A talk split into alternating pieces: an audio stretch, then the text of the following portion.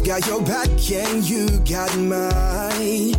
We're walking together, long roads and winding alleys, side by side.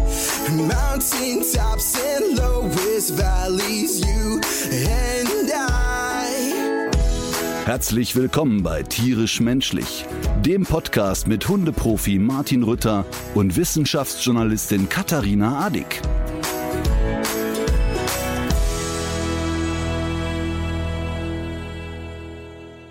So, pass auf, ich zähle Personen auf und du sagst, was haben die miteinander gemeinsam? Oh nee, ich habe so eine Ladehemmung, wenn ich so, so in so einer Quiz-Situation bin. Das hatte ich gestern Abend schon. Warst du in einer Quiz-Sendung? Ich war gestern Abend unverhofft in einer Quiz-Sendung bei der WDR 5 Radioshow. Da gab es auch eine Quizrunde und da ging es um Schnelligkeit. Warte mal, Entschuldigung, warte, warte, warte, warte mal eben. Was ist denn die WDR 5 Radioshow? Was ist das? Das ist ein Format, das äh, kommt aus der Redaktion ähm, Satire Deluxe mit Axel Naumer. Und da waren gestern noch Tobias Mann, äh, Eckert von Hirschhausen und meine Unzulänglichkeit, allerdings ganz unabhängig von Eckert und noch äh, zwei weitere Kollegen ähm, vom WDR, die noch äh, gesprochen haben oder Geräusche gemacht haben und die WDR Radioshow Band. Und das Ganze hat stattgefunden in der Stadthalle Troisdorf. Und ich habe dort äh, fünf Minuten mich über Quarks verbreitet und unsere verschiedenen Formate. Dann gab es ein Live-Hörspiel, äh, in dem ich gezeigt habe, was ich für eine schlechte Schauspielerin bin. Und dann gab es noch ein Ratespiel, bei dem ich versagte. Ey, darf ich mal eben ganz kurz fragen, warum ich sowas erst im Nachgang erfahre? Ich meine, Trostorf ist für mich um die Ecke. Ich hätte mir das sofort angeguckt. Ja, damit hättest du natürlich dann ja, die ganze Aufmerksamkeit auf dich gezogen. Das wäre ja auch nicht gegangen. Dann bildet sich ja immer Ja, sofort gut, so ein Pulk. Äh, ja. Es sei ja, denn, Das auch. Aber ich hätte, ich hätte das einfach gern gesehen. Also ich Ja. finde es jetzt wirklich echt doof. ist eher was zum Hören. Also das äh, äh, wird auch noch ausgestrahlt. Sagt man eigentlich ausgestrahlt? Nee, gesendet beim Hörfunk. Doch. WDR 5, äh, Samstag, der, ist das dann der 17.? Aber äh, wenn du das nächste Mal so einen Auftritt hast, dann äh, lass mich bitte das wissen, dann komme ich dahin. Und zum Thema, äh, man kann ja äh, die ganze Aufmerksamkeit auf sich ziehen. Äh, sagt dir der Name Thomas Spitzer etwas? ja, Es ist der Mann von Hazel Brugger. genau. Und die, die Hazel Brugger nicht kennen, ist eine Kabarettistin, Comedian, hat viele, hat ein eigenes Live-Programm, ist ziemlich gefragt, so, ist in, in ich glaube in der Heute-Show macht sie auch einige Sachen und so. Und die beiden sind ja verheiratet, haben ein Kind und haben einen Podcast darüber. Mhm. Und, und es ist, und wir schneiden es auch nicht raus, egal was ich jetzt sage, kann ich dir jetzt schon mal Ach ankündigen. du Scheiße. Und, und nein, nein, und es ist manchmal so interessant zu hören und zu sehen. Mir ist der, also der, sagen wir mal so, man kennt das doch, dass so Spielerfrauen, ne, manchmal so darunter leiden, dass sie immer wieder etwas versuchen, aber es geht immer dann nur um den Mann. Also, ne, Kathi Hummels, das ist doch die Frau von Mats. Und egal was die macht, die bleibt halt leider immer die Frau von Mats Hummels. Und ähm, oder ist vielleicht jetzt auch ein blödes Beispiel. Auf jeden Fall äh, leiden ja oft die Spielerfrauen darunter. Und Thomas Spitzer hat es auch mal als Comedian versucht. Und ähm, ich habe es einmal fünf Minuten live ertragen. Und das hatte wirklich, das hatte etwas von Parodie auf jemanden, der versucht, lustig zu sein. Ne? Und er meinte das aber ernst. Also es war wirklich, das war wirklich so, dass man betreten auf den Boden schauen musste. Und ich bin ja immer so ein Fan von so Nachwuchsleuten und gucke mir das gerne an. Ging aber nicht, war einfach nicht möglich. Und ähm, unter anderem ist er Autor, schreibt, glaube ich, auch für Hazel ein paar Sachen und für viele andere. Und unter anderem hat er sich damals, als die Geschichte Luke Mockridge und Ines Agnoli, wo ein ähm, Vergewaltigungsversuch, Vorwurf im Raum stand, sich sehr vehement in dem Podcast über Luke Mockridge geäußert. Und zwar sehr, sehr vehement. Ähm, Stimmung gemacht aus allen Kanonen. Und da habe ich so als Außenstehender gedacht, ach interessant, was hat er denn jetzt für eine äh, persönliche Motivation? Denn ich finde, wenn so eine Geschichte entsteht, dass so zwei Prominente sich gegenseitig Dinge vorwerfen, dann macht man sich ja immer ein Bild. Also jeder, der das hört, denkt ja, hm, wem glaube ich, wem glaube ich nicht, wie könnte das gewesen sein? Aber es ist ja völlig absurd, sich dazu zu äußern, weil man ja nicht dabei war. Man darf sich äußern im Sinne von, also sollte irgendjemand irgendjemanden Gewalt antun, dann bitte Kopf ab. Äh, sollte die Person es sich ausgedacht haben, dann bitte auch Kopf ab. Aber ansonsten finde ich, kann man es nicht beurteilen und und ich finde auch, dass es einem nicht zusteht, da Stimmung zu verbreiten, hat er in einer totalen Vehemenz gegen Luke Mockridge gemacht und in jedem Satz konnte man so seinen Neid und missgunstgetriebene Motivation spüren. War sehr unangenehm. Und jetzt, ne, jetzt haben die ja einen Podcast, also Hazel und Thomas Schwitzer. Und dieser Podcast ist jetzt aufgrund des überragenden Erfolges ähm, von Spotify nicht verlängert worden. Und in der Abschiedsfolge, das muss man eigentlich hier einspielen, theoretisch, erzählt dann Thomas Spitzer, dass er um jeden Moment froh ist, wo er mit seiner Frau noch ohne eine Herrscher von Sicherheitspersonal das Haus betreten kann, äh, das Haus verlassen kann, weil er fest davon überzeugt ist, dass seine Frau ein derartiger Superstar ist und noch größer wird, wahrscheinlich sogar weltweit, wird ihm jetzt bevorstehen, sie können das Haus nicht mehr betreten. An der Stelle sage ich noch, okay, das ist halt ein süßes Kompliment, der liebt seine Frau, macht ja nichts. Und dann kommt aber, und das ist wirklich witzig, und dann sagt er, na ja, schon der und der hat ja gesagt, wir sind ja für Deutschland quasi wie die Obamas. Und dann kurze Pause. Aber das wir war sind doch ja wie die Witz. Obamas. Nein, nein, nein, nein, nein, nein, nein, nein, nein, nein, nein, nein. Kurze Pause. Wir sind ja wie die Obamas. Also, wir reden davon, eine wirklich kluge Frau und ein bedeutungsloser Mann sagt, äh, wir sind ja wie die Obamas und sagt dann, ja, ich habe das ja schon oft gehört, aber so langsam kann ich mich da auch mit dem Gedanken anfreunden. ich habe es in der Story von Olli Pocher gesehen, habe mir dann aufgrund dessen den Podcast angehört. Und das Schlimme ist, es war keine Satire. Er meinte das so. Das heißt, er gibt sich also quasi die Relevanz der Familie Obama. Ich finde das wirklich derart beneidenswert, wenn Menschen mit einem so gesunden Selbstvertrauen durch die Welt laufen und sich als wirklich nicht, aber wirklich gar nicht relevante Person sich mit den Obamas vergleicht. Das finde ich wirklich, also, wie bin ich darauf gekommen? Ach so, du hast weiß jetzt die nicht, ganze Aufmerksamkeit wieder- auf mich. Genau, das war wieder aus der, aus der Kategorie, ähm, Leute reden über Leute, aber ich, äh, ich, kann, ich kann dazu all dem kann ich nichts sagen, weil ich in dieser ganzen, Musst du auch nicht. in dieser ganzen Welt nicht so drin bin. Wahrscheinlich war der Musst kleinste nicht. gemeinsame Nenner äh, der verkackte Auftritt, den äh, ich habe gestern nämlich auch so betroffene Lacher bekommen. So, weißt du, so, hm, hm, hm, hm, hm, so. Nein, Also der kleinste gemeinsame, der kleinste Ja. gemeinsame Nenner war, dass ähm, du gesagt hast, wenn ich da hinkomme, ziehe ich die Aufmerksamkeit auf mich. Ach so, ja, Und meine, stimmt. aber meine Motivation war nicht, äh, hier kommt jemand wie Obama, Ja. sondern äh, meine, mein Gedanke wäre, ich hätte dich da einfach gerne äh, in dieser Veranstaltung gesehen.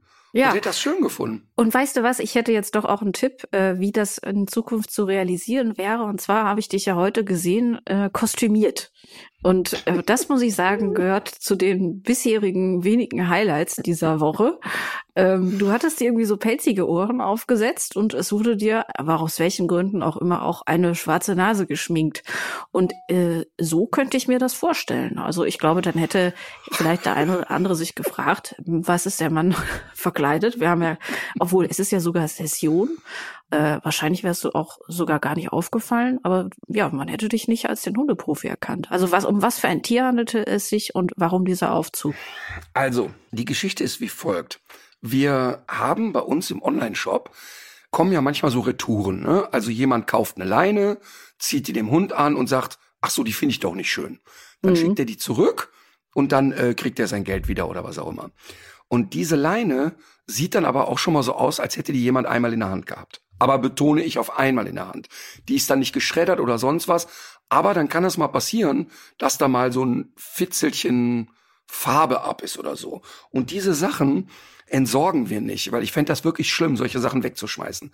Verkaufen kann man die aber nicht mehr, weil es dann sogenannte B-Ware ist. Und da hat sich jetzt bei uns in den letzten vier Monaten äh, ungefähr für 10.000 Euro Ware angesammelt.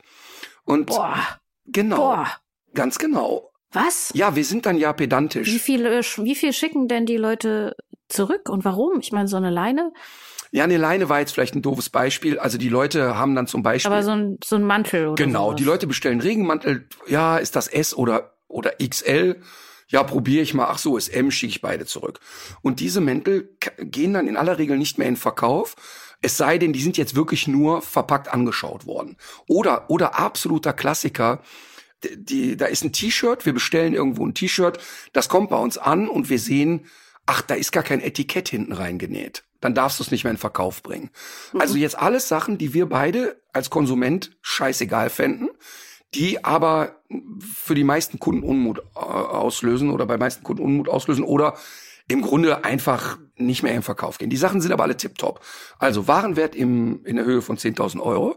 Und da hatte äh, das Team die gute Idee zu sagen, hey, lass uns das doch bitte an Tierheime spenden, weil da ist es doch immer gut aufgehoben. Oh ja. Also ähm, ob die jetzt sagen, wir verkaufen die T-Shirts, wir machen eine Tombola oder wir ziehen es im Zweifel dem Hund an, spielt ja keine Rolle. Und dann haben wir sozusagen ein Video jetzt vorbereitet, wo wir sagen, pass auf Leute, wir möchten diese 10.000 Euro Waren an zwei verschiedene Tierheime spenden. Und ihr dürft aussuchen, welche. Hier kommt ein Gewinnspiel. Bitte schreibt in die Kommentarleiste den Tierschutzverein, den ihr unterstützen wollt. Und unter all denen losen wir dann aus, welcher wird's. Und dann bitte sehr. Und dann fand aber mhm. die Redaktion das so unheimlich schön. Frag mich nicht warum. Mich für dieses Video ähm, wie ein Rentier zu verkleiden haben aber Ohren. Ach, das sollte ein Rentier sein. Genau, aber weil da einer in Bio nicht aufgepasst hatte. Das waren doch Hamsterohren, die du da das. Also ich hätte das eher Richtung flauschiges Nagetier, hätte ich das eher. Genau, es waren im Prinzip waren's Bärenohren.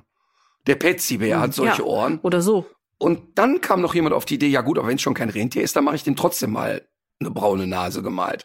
Mit anderen Worten, äh, hat sich das Team heute einfach nur über mich lustig gemacht und mich dazu gezwungen, in dieser Maskerade dieses Video zu machen. Aber wann gibt es dieses Video zu sehen und ähm, gibt es auch demnächst im Rittershop äh, Poster zum Download? Vor allen Dingen, ich habe ja gefilmt, wie ich geschminkt wurde und habe auch gesagt, aber was soll das denn sein, was ihr da mit mir macht?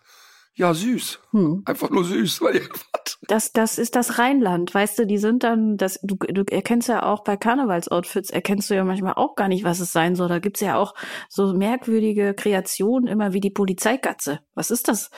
Da wird einfach immer eine braune Nase gemalt und irgendwelche Attribute oh werden oh da zusammen, äh, als hätte man ein Tier aus mehreren Tieren zusammengenäht.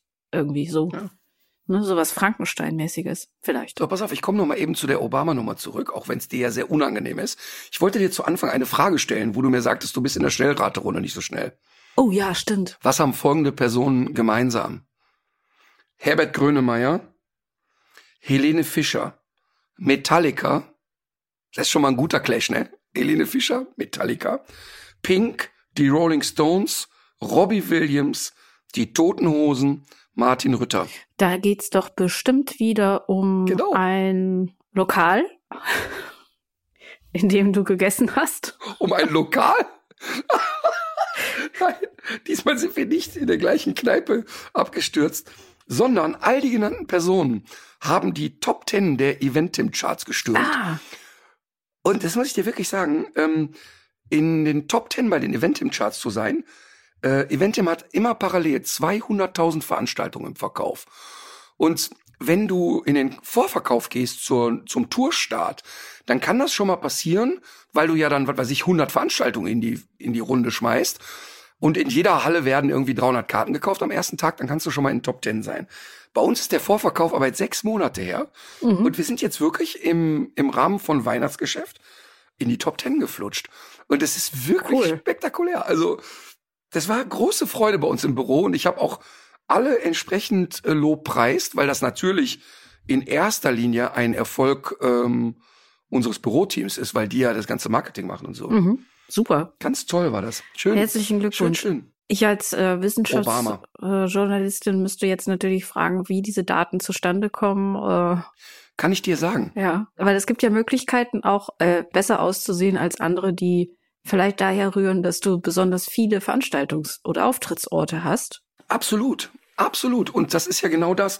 Also wenn du siehst, ähm, es, es wird in diesen Charts wird bewertet, was wurden in dieser Woche, wie viele Karten wurden verkauft? Mhm. Nicht, wie viele Karten verkauft der Künstler allgemein in Deutschland. Ja. Denn dann würde, dann würde zum Beispiel äh, Robbie Williams immer weit hinter mir sein, weil der ja Äh, das Ja. ist so, weil der ja nur drei Klar. Shows dann im Ja, Jahr macht genau. oder alle Ja. fünf Jahre. Ja. Aber es ist, es ist immer eine wochenaktuelle Chartplatzierung. Und das heißt, in dieser Woche gehörten wir bei 200.000 Veranstaltungen zu den Veranstaltungen Top 10, die in der Woche die in dem Fall acht meisten Karten verkauft haben. Aber dann ist es schon ja, nicht so schlecht. Nee, das ist ja sogar dann eigentlich sogar noch viel besser, weil du machst viel und trotzdem sind die ähm, sind die Sachen auch immer noch äh, an, nah an ausverkauft und die Leute kaufen die Tickets und so weiter. Das heißt aber auch, dass da ja wirklich sehr viel Arbeit mit verbunden ist, oder? Da ist äh, sehr, sehr viel Arbeit mit verbunden und ich muss da echt darüber schmunzeln, weil ich sehe gerade, die Person soll nicht untergehen, ich sehe gerade hier im Augenwinkel, dass Mario Barth da auch in den Top Ten ist. Und ähm, wo die Leute immer sagen, ja, wie Mario Barth, absteigender Ast, ist natürlich total absurd, immer noch Top of the Pops, was die Verkaufszahlen anbelangt. Und vielleicht ist Mario Barth da ein schönes Stichwort. Ich glaube, dass das auch sehr viel damit zu tun hat, dass ich echt an auch Gas gebe und viel mache und wirklich viele, viel Pressearbeit mache, viel Zeug mache und, und das ist eigentlich gerade das Schönste. Wir haben in den letzten zwei Wochen so gut wie gar nichts gemacht. Und jetzt passiert nämlich gerade Folgendes, es spricht sich gerade rum. Mhm. Und das ist das Schönste. Das heißt also, die, ich glaube, 50, 60.000 Leute, die bisher auf der Tour waren, haben offensichtlich gute Laune gehabt und viel drüber geredet. Sehr gut. Und das ist echt ein so schönes Kompliment. Und das, das ist gerade wirklich so, so richtig äh, Euphorie treibend, weil es so ein, ja, so ein Resultat von so, einem, von so einer Teamarbeit ist. Das ist super Ja. schön. Und für dich ist es ja auch eine sehr persönliche Sache. Das heißt, du zeigst viel von dir und wenn Voll. es dann noch so eine schöne Resonanz gibt, ist es ja noch mal was ganz anderes, als wenn man jetzt irgendwie ein tolles Produkt oder so verkauft. Ja, voll. Und, und diese Tour ist, das habe ich ja hier auch schon einmal erzählt, ist ja deshalb so besonders, weil wir eben auch zwei, drei sehr ernste Themen haben. Mhm. Also wir reden auch über den Welpenhandel. Wir reden auch über diese Scheiße, die bei Welpenstube Winkel passiert, äh, was bei Zoozayak Horror ist. Und das musst du in einer Unterhaltungsshow auch erstmal machen. Mhm. Und das haben wir eben gemacht. Und ganz am Ende der Show geht's auch darum, Hunde werden alt und Hunde, wir müssen uns irgendwann verabschieden. Und das ist ein sehr besonderes Ende. Und wenn du sagst, etwas von dir zeigen, so ungefähr in der Hälfte der Shows, die ich jetzt gemacht habe, Cool hat mir dann zur Zugabe ein Tränchen runter. Und das ist echt, pff, manchmal echt sehr kräftezehrend, muss man Mhm. wirklich sagen. Also nicht, ich habe da kein Schamgefühl und denk nicht, oh, sollen die Leute dich beim Weinen sehen? Das habe ich wirklich gar nicht. Aber es ist schon so, dass das auch viel Energie kostet, das dann abends zuzulassen. Und dass es du das nicht so erzählst wie ein Fahrlehrer seine Witze, die dann seit 40 Jahren Nee. dieselben sind, die einfach nur noch so runtergerattert werden. Aber ähm, Welpenhandel ist natürlich das Stichwort. Wir haben beim letzten Mal angekündigt, ähm, dass wir drüber reden wollen. Es ist vielleicht einer der größten Erfolge in Deutschland seit vielen Jahren. Absolut. Ähm, das ist wirklich großartig. Ich hatte ja letztes Mal ähm, gesagt, es ist etwas passiert, worauf ich echt stolz bin, was ich nicht oft habe. Und vielleicht lesen wir es einfach vor. Ja. Also es gibt neue Regeln bei eBay und es gibt ein insbesondere Verbote zum Handel mit Hunden und Katzen. Also wer Hunde und Katzen unter zwölf Monaten verkaufen möchte, darf dies zukünftig grundsätzlich nicht mehr tun. Es sei denn, man kann eine behördliche Erlaubnis vorlegen. Das ist äh, großartig. Und allgemein geht es ja darum zu sagen, ähm, die Leute müssen ja in dem Moment, wenn sie eine behördliche Erlaubnis vorlegen, sich ja selber auch ausweisen. Mhm. Und das ist wirklich großartig. Das ist ein Meilenstein. Denn das ist ja das, wofür Peter, der Deutsche Tierschutzbund, Vier Pfoten, Deutsche Tierschutzbüro, alle möglichen Tierschutzorganisationen, äh, der Bund gegen Missbrauch der Tiere und äh, weiß ich nicht, und jede Privatperson ja in den letzten Jahren so gekämpft hat, zu sagen, ey, das kann doch nicht sein, dass da jeder doofe Welpen verkauft. Und dann haben wir ja eine Sendung drüber gemacht. Und da hat ja ernsthaft der Pressesprecher von eBay nicht nur sich zum Schwindeln hinreißen lassen vor laufender Kamera, sondern auch behauptet, ja, es würde ja gar keinen Sinn machen, dass die Leute sich ausweisen, denn das könnte man ja sowieso nicht regulieren. Und ähm, das Landeskriminalamt, also eBay-Pressesprecher Dubois hatte behauptet, also das Landeskriminalamt hätte da auch gesagt, das möchte ja keinen Sinn machen. Und Hm. dann bin ich natürlich zum Landeskriminalamt, die haben sich totgelacht und haben gesagt, hey, sich ausweisen müssen ist natürlich ein wichtiger Bestandteil und zu sagen, das hilft nicht, wäre die Theorie wie, naja, es wird sowieso eingebrochen, da brauchen wir keine Schlösser mehr in den Häusern. Und Mhm. das ist eigentlich genau der Punkt. eBay hat sich immer dahinter verschanzt zu sagen, ja, die Schwerkriminellen kriegen wir ja sowieso nicht gestoppt. Und das ist natürlich Bullshit. Also Ja. es ist eine Riesenentwicklung. Ich glaube schon, dass wir mit der Welpenreportage dazu beigetragen haben. Aber natürlich auch die vielen Jahre Quengelei von allen möglichen Tierschützern. Das ist wirklich ein Meilenstein. Das glaube ich auch. Aber ich habe auch wirklich, als ich äh, das gesehen habe, musste ich auch an euch denken und auch an die, habe mich also für für dich und die Redaktion und die Realisation gefreut, weil es ist sicherlich, äh, es hat sicherlich darauf eingezahlt, dass das jetzt so umgesetzt wurde. Total. Und es ist bei dieser Nachweispflicht oder Ausweispflicht, das ist jetzt nicht so, als müsste man dort nur äh, einen gefundenen Personalausweis einschicken, sondern dafür gibt's auch wiederum Vorschriften, wie äh, das sein muss. Das regelt Paragraph 11 Tierschutzgesetz. Und da geht es wirklich um eine behördliche Erlaubnis für das Züchten und Halten und äh, für den Handel. Und das ist nicht einfach so gemacht. Also diese, diese völlige, unkontrollierte Geschichte, wie sie bislang gelaufen ist, ist damit tatsächlich, wenn es auch, äh, ist damit tatsächlich gestoppt. Ja, und natürlich wird es auch da wieder jemanden geben, der Papiere fälscht und so weiter. Das ist völlig klar. Also Mhm. ein, ein Gesetz, das verbietet, Menschen umzubringen, wird nicht immer verhindern, dass jemand einen umbringt. Aber es ist ja völlig klar, dass jetzt die Recherche der Leute leichter ist, die Repressalien deutlich größer sind. Und ich finde das auch gut, dass eBay diesen Schritt geht. Man kann jetzt lästern und sagen, na ja, der Druck auf eBay wurde inzwischen so hoch, dass die gar nicht mehr anders konnten. Das ist sicherlich ein Faktor, aber man kann es auch positiv sehen und so möchte ich das auch erstmal betrachten, ähm, dass eBay da jetzt umgedacht hat. Und ähm, eine Sache ist ja klar, das habe ich ja auch in einem, in einem Videopost schon gesagt, es ist ja selbstredend, dass wir auch dranbleiben und checken, äh, wie stark setzt eBay denn die eigenen Spielregeln um. Absolut. Apropos dranbleiben, wir haben selber schon mal drüber gesprochen. Es gibt im Moment eine Petition zum Verbot von Pelztieren und zwar europaweit. Äh, Wir haben da selber auch schon mal für Werbung gemacht für diese Petition. Mittlerweile sind das über eine Million Menschen, die unterzeichnet haben.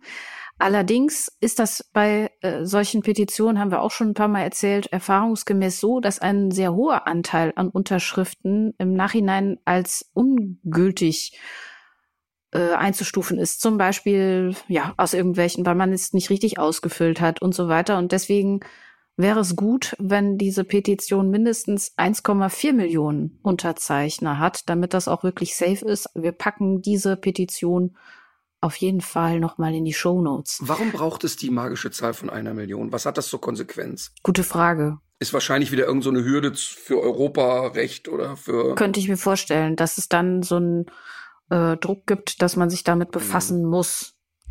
Ich habe noch eine Frage von einer Hörerin und zwar erzählt sie von ihrem Kleinpudel, der an Epilepsie leidet und alle vier bis zwölf Wochen einen Anfall bekommt. Und ihr Tierarzt hat ihr jetzt eine Kastration vorgeschlagen, weil es wohl den Erregungszustand senken soll. Und sie fragt sich jetzt, ob das wirklich eine Linderung bedeuten kann und ob du damit äh, Erfahrung hast, äh, zum, als Hintergrund noch, dass es sich um einen neunjährigen Rüden handelt. Ja, also tatsächlich ähm, geht man ja davon aus, dass ein hoher Erregungszustand auch immer so ein kleiner Trigger für einen Anfall sein kann, wenn ein Hund die Disposition hat. Also jetzt nicht allgemein kann man sagen, ein Hund, der sehr aufgeregt ist, kriegt danach einen epileptischen Anfall. Aber wenn er Epileptiker ist, versucht man zu vermeiden, dass hohe Erregungszustände entstehen. Mhm. Und wenn jetzt der Tierarzt, und das kann ich aus der Distanz überhaupt nicht beurteilen, der Überzeugung ist, dass dieser Hund total oversext ist und wirklich sehr, sehr unter Spannung steht aufgrund seiner Sexualität, ähm, dann kann das durchaus mal verhaltenstechnisch Sinn machen. Ob man bei einem neunjährigen Rüden äh, bei, durch eine Kastration noch bewirken kann, dass er runterdreht, ähm, das kann man in Frage stellen, ehrlich gesagt. Aber ich glaube, dass die meisten Tierärzte sich darüber einig sein würden, dass es ein Versuch wert ist. Also mhm. verhaltenstechnisch würde ich das unterschreiben. Aber ich kann natürlich jetzt den konkreten Fall nicht beurteilen, weil ich den Hund ja nicht kenne. Aber das kann man schon so in Zusammenhang stellen. Okay. Und dann haben wir noch eine weitere Zuschrift bekommen. Wir haben beim letzten Mal ja über Xylit gesprochen. Das ist ein Zuckerersatzstoff, mhm. der sehr gefährlich ist für Hunde. Ähm, dazu noch mal, äh, wer es noch nicht weiß oder die letzte Folge noch nicht gehört hat, ähm, vielleicht das mal nachholen, weil äh, das Schokolade sehr giftig sein kann für Hunde. Das wissen mittlerweile viele Halterinnen und Halter. Bei Xylit ist das aber immer noch so ein bisschen unterbelichtet und da reichen wirklich kleinste Mengen. Und gerade die Weihnachtszeit, wenn Plätzchen gebacken werden oder auch Kuchen, ist da besonders gefährlich. Wir haben darüber gesprochen und äh, jetzt schon innerhalb dieser Woche eine Nachricht bekommen von einer Hundehalterin, die darüber äh, nicht Bescheid wusste, die äh, wohl auch unter Einhaltung sämtlicher Vorsichtsmaßnahmen selbst diesen Kuchen gegessen hat und ihr ist dann aber doch ein Stückchen runtergefallen. Äh, der Hund hat es sofort gegessen, es war nur sehr wenig und äh, hat die ganze Nacht in der Tierklinik verbracht und ist dann aber mit Infusionen und so weiter durchgekommen. Und sie sagte, sie hat es bis zu unserem Podcast überhaupt nicht mal als Gefahr realisiert. Und wenn sie es nicht gehört hätte, wäre ihr Hund wahrscheinlich dran gestorben. Und deswegen auch nochmal die Aufforderung, äh, leider hören ja noch nicht alle Hundehalterinnen und Halter diesen Podcast. Also solange meisten. das, solange wir diesen Missstand noch zu beklagen haben, sollte man diese Xylit-Geschichte erzählen, wo man geht und steht. Auf jeden Fall. Und deshalb freue ich mich auch darüber, dass wir einen solchen Fall erzählen können. Denn in der Woche davor hat uns ja eine Dame geschrieben, dass ihr mhm. Hund es nicht überstanden hat. Und obwohl sie um die Xylit-Problematik kannte, hat sie für eine Sekunde nicht aufgepasst und die ist zwar direkt mit dem Hund zum Tierarzt, der Tierarzt hat es aber als nicht so gefährlich eingestuft und das Tier ist daran verstorben. Und sie hat mir diese Nachricht geschickt und hat gesagt, bitte, ihr dürft es und sollt es auch vorlesen. Und wenn ich nur einen Hund damit helfen kann, habe ich schon was getan. Und das hat sie ja im Prinzip jetzt auch, weil wir durch sie das Thema ja nochmal aufgegriffen haben, hat sie also aus meiner Sicht sehr dazu beigetragen, dass ein weiterer Hund gerettet wurde. Mhm. Genau, dann kommen wir doch zu deiner Lieblingsrubrik. Oh Gott. FCI-Gruppe 798. Ich habe das Gefühl, es wird immer schlimmer. Ich muss das mal wieder irgendwie umprägen bei dir, dass du dich wieder so freust. Nein, es ist nicht mehr möglich. Ich bin zu stark. Ist nicht mehr möglich. Okay. Gut, ähm, nützt ja nichts. Sagen, ist, ist, ich fange ich fang einfach an. Also das Ursprungsland dieser Hunderasse ist Deutschland. Welche Gruppe, welche Nummer ist es denn? Weil das hilft mir ja immer enorm. Ja, es ist immer dieselbe Gruppe, habe ich fast den Eindruck. Ich glaube, wir haben nur die eine, FCI-Gruppe Nein, welche zwei. Nummer? Ich, hab, ich lerne doch jetzt gerade die Nummern alle auswendig. Ach so, die Standardnummer 190. ah ja, warte äh, mal, die 190 ist direkt, die kommt direkt hinter der 189. Das ist schon mal richtig, dafür gibt's einen Punkt. Okay, so. Von einer Der Million. Rüde erreicht eine Widerrisshöhe von 63 bis 70 Zentimetern.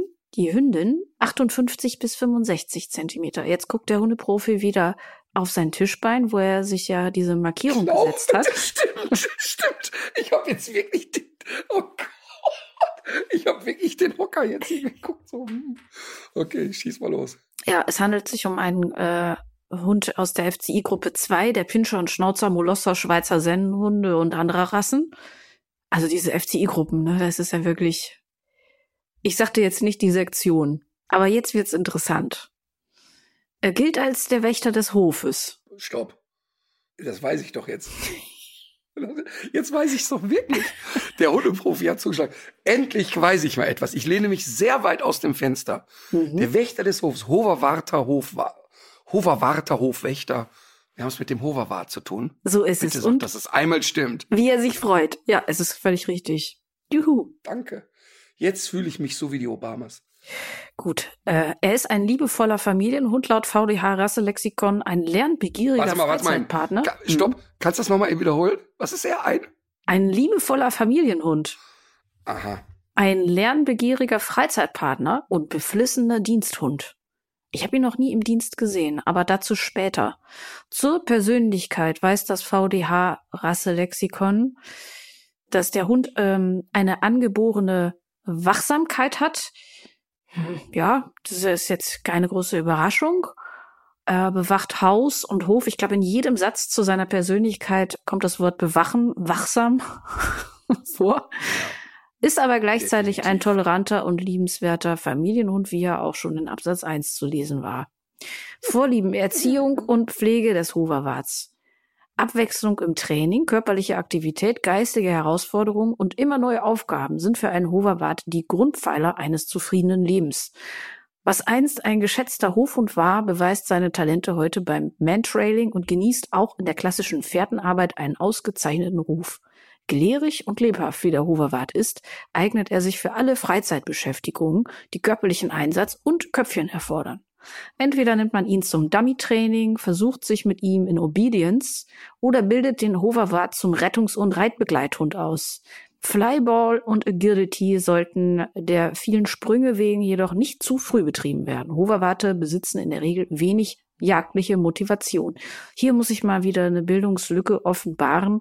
Was ist eigentlich Obedience? Ich weiß, wir sind in Folge 91 dieses Hunde-Podcasts. Ist vielleicht ein bisschen spät, das zu fragen. Aber was ist es? Hör mal, das, das fragen wir und lassen wir erklären, wenn wir unsere Schutzhunde-Expertin hier haben. Ach, das ähm, kommt aus dieser Welt? Ah ja. Nein, nein, nein, nein. Es ist nein, nein, nein, nein, nein. Mhm. Aber wir haben ja dann jemanden, der sich sehr im Hundesport auskennt und Obedience ist da ja auch sehr häufig. Also Obedience hat nichts damit zu tun mit reinbeißen und tralala, aber ist halt auch so sehr sportlich, nenne ich es mal. Mhm. Ein typischer Hoverwart pflegt eine innige Beziehung zu seinen Bezugspersonen. Er ist ein begeistertes Familientier und in der Regel kein Ein-Mann-Hund. Sein Platz ist inmitten des menschlichen Rudels. Ein so gehaltener Hoverwart ist sehr loyal und fühlt sich für das Wohl seines Rudels zuständig. Oh.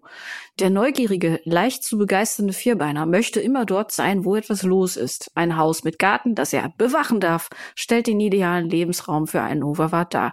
Das Grundstück darf aber nicht zum grünen Zwinger werden. Um seine Potenziale voll entfalten zu können, sollte er seinen Bezugspersonen so oft wie möglich nah sein dürfen. Hoverwarte brauchen einen humorvollen, entscheidungsfreudigen, geduldigen und einfühlsamen Rudel Chef mit Rückgrat. Erweist sich der Zweibeiner. ja. Erweist sich der Zweibeiner als manipulierbar oder führungsschwach, wird so mancher Hoberwart dies als Anlass für einen hierarchischen Aufstieg nehmen und eine Palastrevolution wagen. Spätestens der Junghund hält seinem Besitzer den Spiegel vor. Viele Anfänger sind daher mit ihren jungen Wilden ohne Unterstützung überfordert. Hier sind auch die Züchter als erfahrene Ratgeber gefragt. Gezielte Motivation Vorausschauendes Denken und Handeln, ein reizvolles Umfeld sowie das Lernen lassen am Erfolg fördern das Entstehen einer harmonischen Partnerschaft. Trotz mhm. der Befederung erweist sich das Fell als pflegeleicht. Im Haarwechsel sollte die Bürste allerdings immer griffbereit sein. Ich finde diese VDH-Prosa zu den Rassen, die finde ich immer so schön und ich bin auch immer so ein bisschen neidisch. Also wenn ich mir jetzt so das optimale Leben eines Hoverwarts so vorstelle, dann denke ich immer, das will ich auch. Das klingt irgendwie nach so einem wohlhabenden Rentner, der äh, FDP-Wähler ist und sich so einen gelben Pullover umbindet und dann damit loszieht, weißt du? Ein bisschen Squash. Zwischendurch aber die Segelschuhe anhat. Genau. Ähm, so sieht der Hoverwart aus. Willst du da echt ich, wohnen? Nein. Ich würde mal sagen, viele HörerInnen werden sich wahrscheinlich schon ein ganz gutes Bild vom Hoverwart machen können, aber er ist ein kräftiger, ja. mittelgroßer und langgestreckter Hund mit langem Fell. Äh, zur Größe haben wir schon erzählt, wie der aussieht. Schwarzmarken, überwiegend schwarz mit braunen Abzeichen. Wer Alma kennt, kann sich Alma vielleicht, also kann sich den Hoverwart vielleicht so vorstellen. Also Alma ist im Grunde ein sehr gestauchter Hoverwart, würde ich mal behaupten. Ein Schwarzmarke, ne? Ja, und es gibt aber auch blonde Ausprägungen. Ja, was gibt's sonst? Das Gangwerk des vielseitigen Gebrauchshundes ist raumgreifend. Ah ja.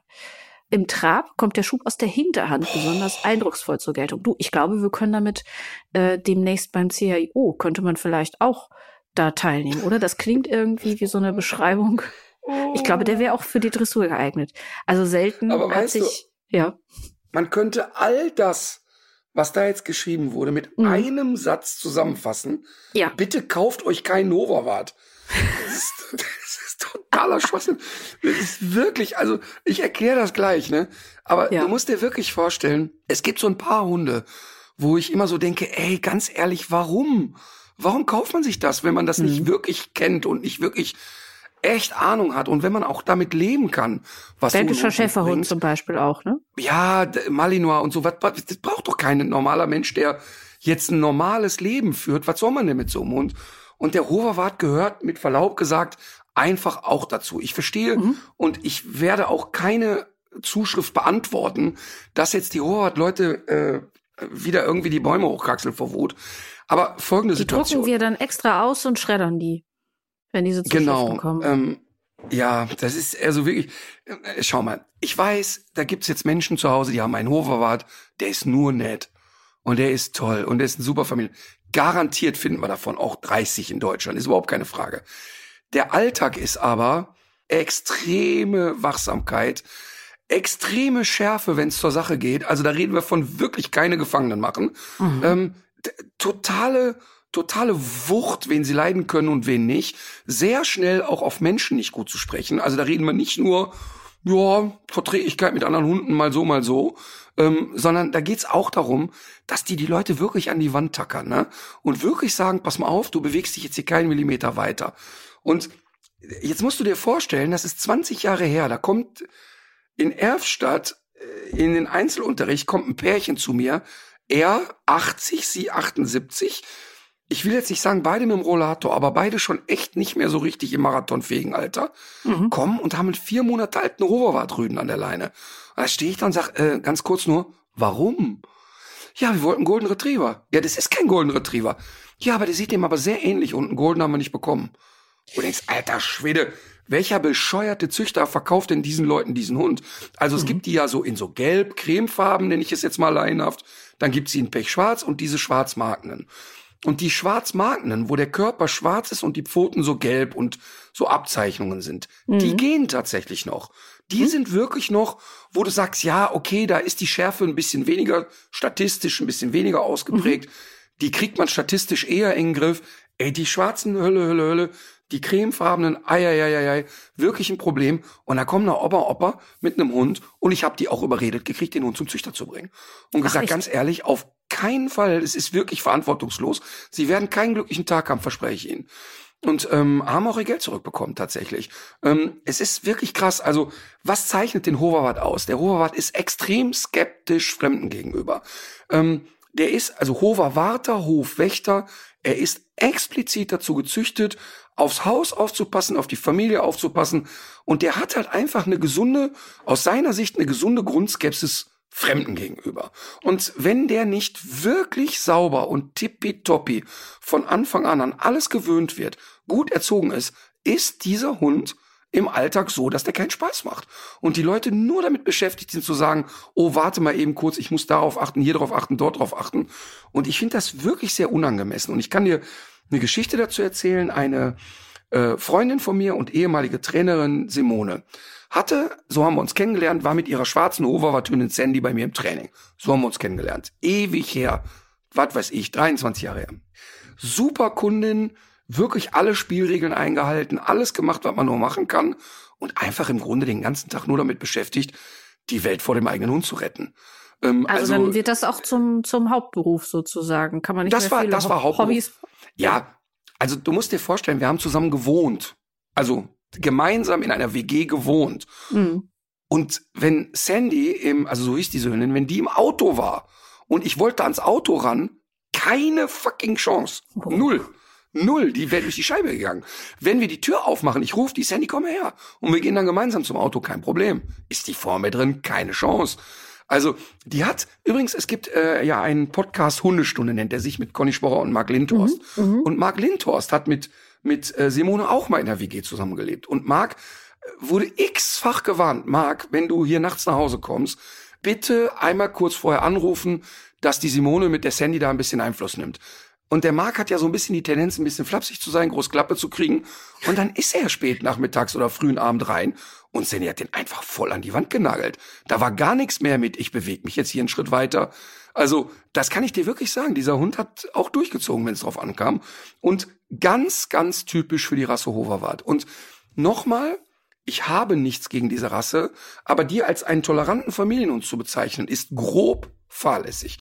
Wenn dieser Hund aus einer gemütlichen Zucht kommt, die Leute viel darauf achten, da- dann kriegt man das hin. Aber das brauchst du. Warum tut man sich das an? Und jetzt sage ich dir noch einen nächsten Schritt. Wir haben uns mit Sandy ja wirklich hoch und runter beschäftigt, sind noch zu zig anderen Trainern gelaufen, einfach um eine andere Meinung zu hören und zu sagen, Ja. komm, er, erzähl mal. Ich hatte zu der Zeit vielleicht fünf, sechs Jahre Hundetraining auf dem Buckel. Da sind wir zu anderen Leuten gegangen, zu erfahrenen Leuten, zu Günter Bloch und Co. Alle nur mit dem Kopf geschüttelt und gesagt, ja, hör mal, machst halt einen Maulkorb und eine Leine drauf. So, und jetzt folgendes. Jetzt war dann Sandy irgendwann drei Jahre alt Und da wollten wir mal gucken, wie läuft das denn so in diesen Hoverwart-Vereinen und in den Zuchtgeschichten. Und wollten mal Sandy zur Zuchttauglichkeitsprüfung anmelden. Und jetzt musst du dir vorstellen, wir haben drei Jahre lang alles dafür getan, dass die keinen Menschen schreddert. Es ist ja auch nie was passiert, weil dieser Hund wirklich gut erzogen war. Mhm. Aber wir haben wirklich alles dazu beigetragen. Ey, du frisst keine Menschen, du schredderst keine Hunde, du bist wirklich mit dem Auge auf Simone, was hier passiert. Komm zu der Zuchttauglichkeitsprüfung. Ey, Katharina, da waren Sachen gefragt, da kannst du dir nur an die Rübe packen.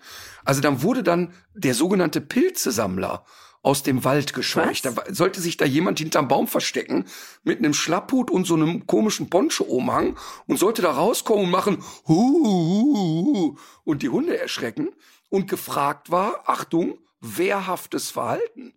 Das heißt, damit der Hund in die Zuchttauglichkeit geht, sollte der mal richtig anschlagen.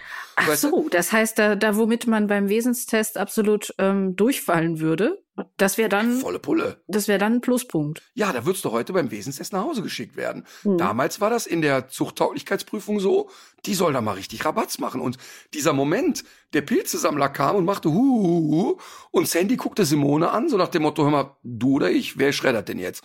Mhm. Und Simone hat die total gelobt, dass sie nicht nach vorne geschossen ist und hat gesagt, ey, mega, hat die abgelegt, hat dann dem Pilzesammler guten Tag gesagt, damit Sandy merkt, okay, ist alles cool. Ey, pures Entsetzen von den Prüfern. So nach dem Motto, ja, wie, was haben wir denn jetzt? Warum geht denn der Hund jetzt hier nicht nach vorne? Zweite, zweite Situation. Sandy wurde auf so einen Tisch gestellt und da kam so ein Typ mit so einem Jutesack und hat vor der rumgefuchtelt. Und die wollten dann Beuteverhalten testen. Also der sollte dann der Hund in den Beutesack reinbeißen und Halligalli geben. Und Sandy war so, äh, das hat doch ein Menschenhand, da darf ich doch nicht reinbeißen. Wir wieder, ey, geil, super, hat funktioniert. Und äh, hier Zuchtwart oder wer immer das da abgenommen hat, wieder völlig entsetzt. Das heißt, überleg dir mal, man züchtet Hunde, die echt nicht sattelfest sind, die viel zu schnell nach vorne schießen. Und dann geht man sogar hin und selektiert ein Muttertier darauf, dass das möglichst schnell aus der Hose springt. Mhm. Also das ist derart an der Realität vorbei. Jetzt möchte ich aber einmal kurz betonen, was ich jetzt erzähle, ist 17, 18 Jahre her. Ich habe keine Ahnung, ob das heute beim Hoverwart noch der, der, die Zuchttauglichkeitsprüfung wäre. Aber, ja, aber, aber auch die, schon die, vor 17, 18 Jahren muss man sich doch fragen, wo landen denn diese Hunde später? also in, bescheuert. in welchem Einsatzgebiet wäre denn dieses Verhalten noch irgendwie sinnvoll, außer im Krieg? Also das ist doch. Ja, äh, genau. Wenn, weißt du, wenn du wirklich sagst, pass mal auf, ich brauche jetzt hier zwei Hunde und jeder, der mein Grundstück betritt, hat ein echtes Problem. Mhm. Und aber ansonsten kann ich mit den Hunden nicht in die Gesellschaft ja, dann kann man das so züchten und dann kann man das auch so erziehen. Einverstanden. Aber es ist doch so weit weg von der normalen Realität. Und wenn du dir überlegst, diese Hunde sind echt schön, die sind wirklich hübsche Hunde und, ja. und die, die haben was sehr Einladendes und was unheimlich Flauschiges. Und ich kann dir auch sagen, Sandy war auch so im vertrauten Umfeld ein total netter Kasper. Also wir haben, die hat ja, ich meine, da war ja Marvin schon auf der Welt und wir haben zusammen gewohnt. Also ich hatte nie Bedenken, dass Sandy jetzt äh, mein Kind anfällt oder irgendeine Art mhm. und Weise. Überhaupt nicht. Ähm, die war wirklich innerhalb des Familienverbandes, innerhalb des Hauses total nett. Aber die hätte jedes Kind gestellt, was unangekündigt einfach ins Haus gekommen wäre. Und das ist ja, wozu braucht man das? Man braucht es einfach nicht. Aber du hast ja auch gesagt, dass sie ja zum Beispiel den Mark ja auch gestellt hat, der eigentlich auch mit Volles zum Rohr. Haushalt gehörte. Also normalerweise. Ja, der Mark war der Marc war sozusagen WG-Gast regelmäßig. Ach so. Aber die, die, Sandy und Marc kannten sich. Also es wäre jetzt im Hellen und draußen und in einer anderen Situation überhaupt kein Problem gewesen. Aber da war das eben so. Es ist hier Abenddämmerung und plötzlich steht da einer im Flur, der nicht Guten Tag sagt, den nagel ich an die Wand. Und, und das ist wirklich das, was ich meine. Und, und ähm, ich, ich will nochmal damit nicht sagen, dass es nicht auch saunette Hoverwarte da draußen gibt. Aber es ist eben von der, von der Grundveranlagung finde ich in dieser Rasse viel zu viel Schutztrieb, als dass man ihn als wirklichen Familienhund bezeichnen könnte. Und ähm, die Menschen haben echt viel Arbeit mit diesen Hunden. Und das finde ich eben so schade. Ja, und oft fängt damit ja eine traurige Geschichte an, weil man irgendwann feststellen muss, man schafft es nicht. Also es gibt ja auch gute, also genau. also es gibt, gibt ja bestimmt auch viele Leute, die es gut meinen und die auch alles dafür tun, die es aber trotzdem nicht ja, in den Griff kriegen äh, und sich von einem Hund, den man sich so als, als Welpen ins Haus geholt hat, dann nach äh, anderthalb Jahren wieder zu verabschieden, ist ja, ist ja eine Katastrophe, gerade auch wenn Kinder da mit involviert sind. Und eigentlich müsste man Simone hier mal einladen. Also, du musst dir wirklich vorstellen, dass sich das ganze Leben irgendwann nur noch ums Handy drehte. Mhm. Also, weil es wirklich Restaurant, Katastrophe. Wir, also reingehen, yay, alles freundlich. Wir sind zehn Minuten an einem Tisch, alles klar, ist mein Tisch. Wer ja. jetzt nicht zu nahe kommt, hat ein Thema. Und mhm. so war das die ganze Zeit immer. Und immer musstest du ein Auge drauf haben. Und jetzt sage ich nochmal, sie ist bei jemandem gewesen, dem ich wirklich am Ende als Profi bezeichnen würde. Also echt ein Mensch, der weit über das normale Maß eines Hundehalters sich informiert hat, sich reingefuchst hat, hinterher eine saugute Trainerin wurde. Aber es war immer nur Schadensbegrenzung. Es hatte nie mhm. irgendetwas von, ach, man geht mal so ganz entspannt einfach spazieren und lässt den lieben Gott einen guten Mann sein. Das war einfach nicht möglich. Und sie ist, sie ist kein Einzelfall. Also es ist jetzt nicht so, dass ich sage, dieser Hund war jetzt huiuiui, ungewöhnlich für diese Rasse. Absolut nicht. Äh, ich habe noch was Launiges mitgebracht aus meiner anderen Arbeitswelt. Und zwar gibt es äh, ja nur wenige Tiere. Was? Der andere Arbeitsfeld ist ja abends Auftritte haben und in Schnellraterunden mitmachen. Genau, dort versagen. Ich habe eine von einer Studie gelesen, die ich sehr witzig fand. Ähm, es gibt ja wenige Tiere, die den Menschen so als Sozialpartner äh, wirklich akzeptieren. Du sagst ja, der Hund ist einer der wenigen. Man sagt es aber auch von Ratten.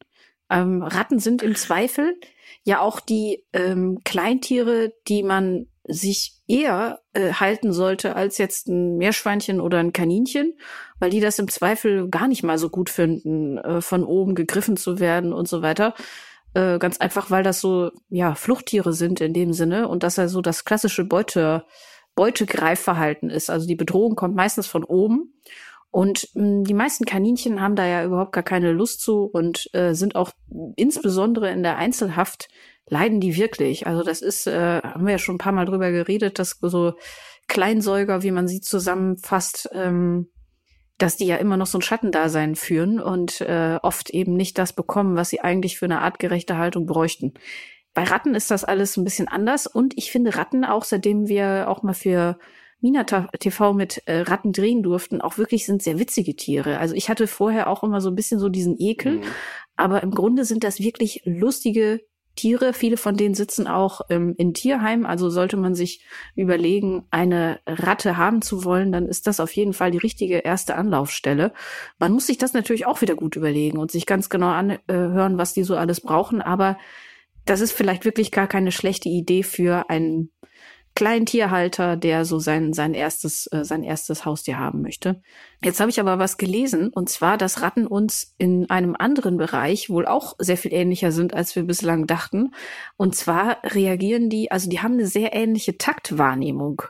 Und das hat man festgestellt. Im Sinne von Musik? Musik, ja, von Musik. Und äh, zwar hat man das äh, festgestellt, indem man denen drahtlose Miniaturbeschleunigungsmesser aufgesetzt hat in Helmform. Also die hatten so, so kleine drahtlose Helme auf. Oh Mann. Und dann hat man äh, gemessen, wie die ihren Kopf bewegen, während man ihnen äh, Musik vorgespielt hat. Und das äh, Experiment wurde dann mehrfach äh, wiederholt. Unter anderem etwa kam die Sonate für zwei Klaviere in D-Dur von Mozart zum Vortrag. Und in verschiedenen Geschwindigkeiten, die haben irgendwie ganz viele Sachen ähm, variiert, aber diese äh, Forschenden konnten da beobachten, dass die Kopfbewegungen sehr ähnlich zu denen von, von Menschen sind, die, die dieselbe Musik hören. Ich habe ein bisschen Angst, dass die arme Ratte so, so latente Schmerzimpulse hatte und immer auf irgendwelche Bässe reagiert hat. Oh Mann, ey, die arme Ratte mit dem Helm. Ja, aber doch, also ich meine, die Tatsache, dass sie mit dem Kopf gewippt haben, ist ja eigentlich ein Zeichen dafür, ähm, dass das, äh, dass es ihnen ja auch gefallen hat. So, das macht man ja nicht einfach nur so. Das ist ja kein Abwehrverhalten, Ent, sondern die aber haben entschuldige mal eben, wenn im Takt der aber Musik entschuldige gewippt. mal eben, aber wenn ein Elefant im Zoo den Kopf hin und her wackelt äh, und Hospitalismuserscheinung zeigt, dann kann man Nein. ja nicht sagen, dem, dem gefällt's. Der hört ja keine Musik und das ist doch taktgenau, weißt du? Also du Die siehst, äh, du, du, du meinst, das sind Tierquäler am Werk gewesen? Ja, momentan habe ich erstmal im Kopf irgendwie komisch eine Ratte einen Helm aufzusetzen. Also ich glaube, wenn ich glaube, wenn du als Ratte so zugelost wirst zu den Tierversuchen, ähm, ist das auf jeden Fall ist das auf jeden Fall eine ganz gute Karte, wenn wenn du in den Versuch ra- die reinkommst. geringstmögliche Folter. Ja. Oh Mann. Und es gab schließlich Okay, also auch, fest, es gab auch noch andere Musikstücke. Musikalisch, okay. Ja, also es gab zum Beispiel auch äh, Beat It von Michael Jackson und was haben sie noch gespielt? Von Lady Gaga ein Song und äh, Auch Florian Silbereisen mal probiert. warte, Florian Silbereisen. Nein, ist nicht in der, ist nicht, ich glaube, das ging nicht durch die Ethikkommission. Die haben es versucht und dann haben aber, hat Das die wäre dann doch Ethikkommission zu gesagt, schlimme Misshandlung, nee. oder was? das geht zu weit. Übrigens, hast du das schon mal erlebt, dass du jemanden irgendwie aus der Öffentlichkeit so wahrgenommen hast und hattest ein Bild von dem, ne? Ja. Und, und, und dann hat man entweder so, ach, der ist bestimmt nett oder der ist bestimmt scheiße, ne? Und ich wurde wirklich ganz oft in meiner Meinung bestätigt, Mhm. ähm, wenn ich die Leute dann persönlich getroffen habe und ein paar Mal aber auch eben überhaupt nicht, ne? So gar nicht, gar nicht, gar nicht. Ja. Ähm, und äh, das ist wirklich krass, dass äh, mir Florian Silbereisen am Flughafen mal begegnet ist. ja. Und man ist ja so, oh nein, oh nein, oh nein, oh nein, weil man ja wirklich nahezu alles schrecklich findet, was der macht. Und dann kam der zu mir, hat sich neben mich gesetzt und da haben wir so 20 Minuten geplaudert. Der war einfach so nett, so unbeschreiblich nett. Also wirklich so ganz richtig nett. Also auch nicht aufgesetzt, künstlich nett, sondern so Ja. ganz liebenswert. Das war ganz schlimm. Aber das war ist ja, ganz schlimm.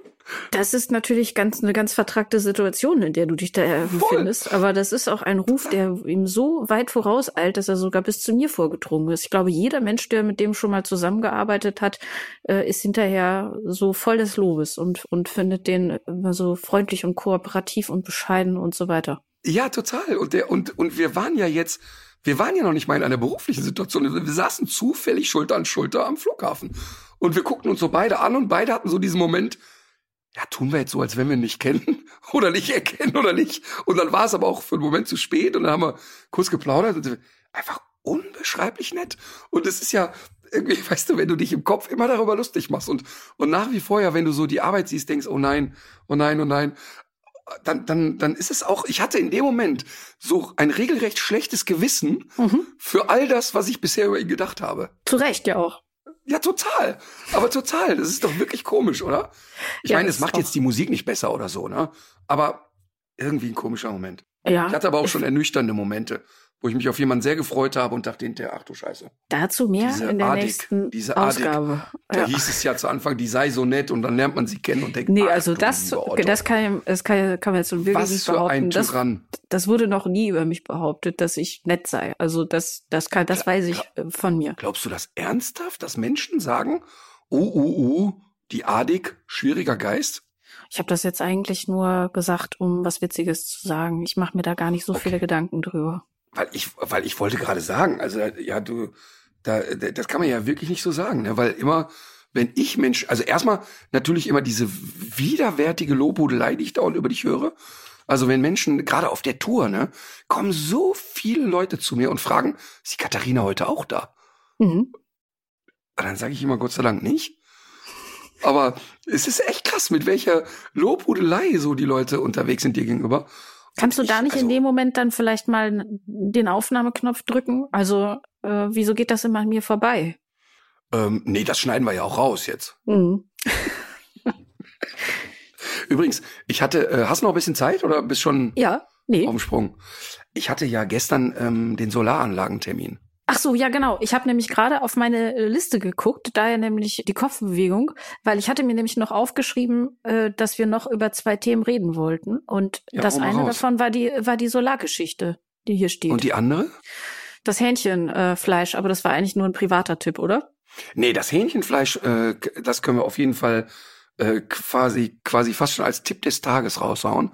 Ah, okay. Ähm, ich probiere ja alle Fleischersatzprodukte aus, die es auf dem Markt gibt. Ne? mhm. Ähm, wirklich, sobald was Neues kommt, ich bestell's, ich kaufe es, hast du, hast du jetzt auch schon so ein drittes Auge auf dem Rücken entwickelt oder irgendwie sowas? Also merkst du irgendwelche körperlichen Veränderungen an dir? Das ist ja immer so dumm, wenn Menschen, die Fleisch essen, dann immer sagen, ja, aber wenn der doch kein Fleisch essen will, warum soll das denn aussehen wie Fleisch und schmecken wie Wurst und Fleisch?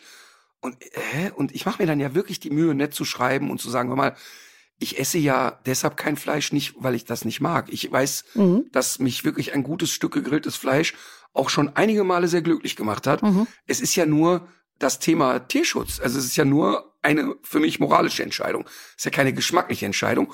Und ich freue mich doch sehr, ähm, gerade bei Wurst gibt es inzwischen so tolle Ersatzprodukte, freue mich doch sehr, in ein veganes Scheibchen reinzubeißen, das wirklich original wie meine Lieblingsfleischwurst äh, schmeckt, aber eben kein Tier gequält wurde dafür. Das ja. ist einfach nur das.